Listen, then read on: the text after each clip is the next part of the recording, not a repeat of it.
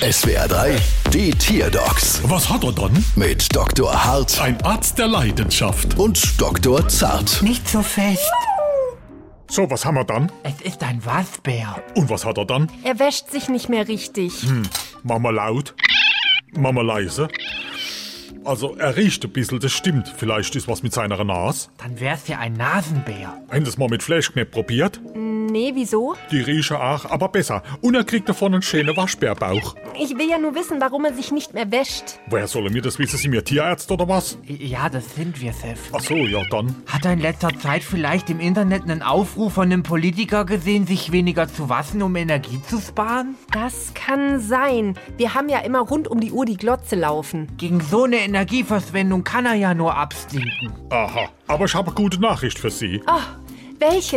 Auch wenn der Knilch nicht ganz sauber ist, da die Rechnung, die hat sich gewaschen. Bald wieder. Was hat er dann?